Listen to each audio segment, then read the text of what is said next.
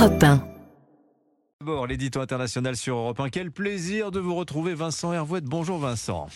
Bonjour Dimitri, bonjour à tous. Vincent, pour la première fois, le Hamas a justifié hier l'attaque du 7 octobre et livré sa version pour l'histoire.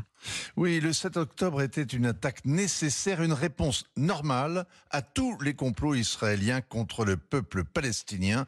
C'est écrit mot pour mot. Ça veut dire trois choses. D'abord qu'ils recommenceront si c'est nécessaire ou si l'occasion se présente, c'est normal. Secondo, ils plaident la légitime défense, la Libye habituelle des terroristes, même quand ils ouvrent délibérément les portes de l'enfer avec un massacre de masse et des centaines d'enlèvements.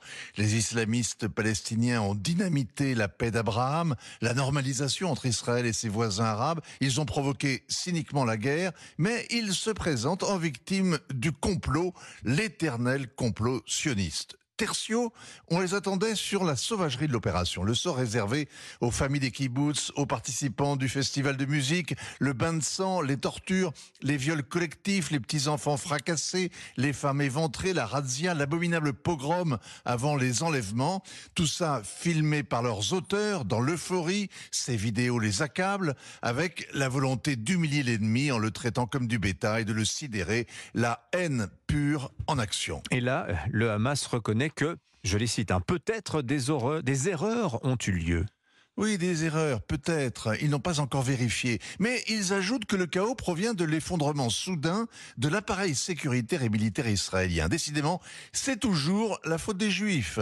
Le comble, c'est quand l'organisation islamiste nie avoir tué des civils, sauf par accident ou au cours des combats avec l'armée. Les 360 festivaliers n'ont pas été tirés comme des lapins du haut du ciel puis traqués dans une vaste chasse à l'homme. Ils sont tombés sous des balles perdues. Le Hamas rappelle sur un ton de dignité offensée qu'éviter de porter atteinte aux civils est une obligation religieuse et morale du Moudjahid. On se demande pourquoi les fiers Moudjahidines retiennent encore une centaine de civils en otage, des femmes, des mineurs, des vieillards. Est-ce que le fait de reconnaître que des erreurs ont été commises, Vincent, n'est-ce pas là le signe que le Hamas veut négocier?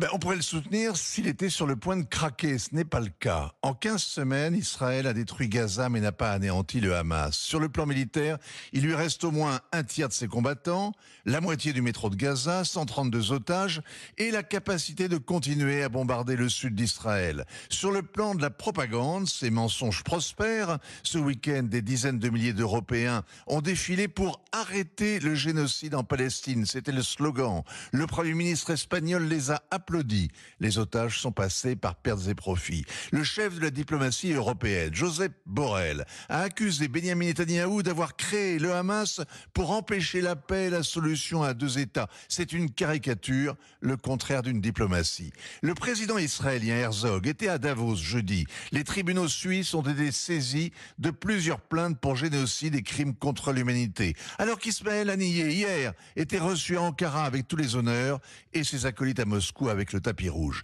15 semaines après, l'Amérique s'impatiente. Aucun otage ne voit le bout du tunnel et Benjamin Netanyahu non plus. Ses buts de guerre, son objectif politique sont tout aussi obscurs. Il est contesté publiquement même par son ministre de la Défense.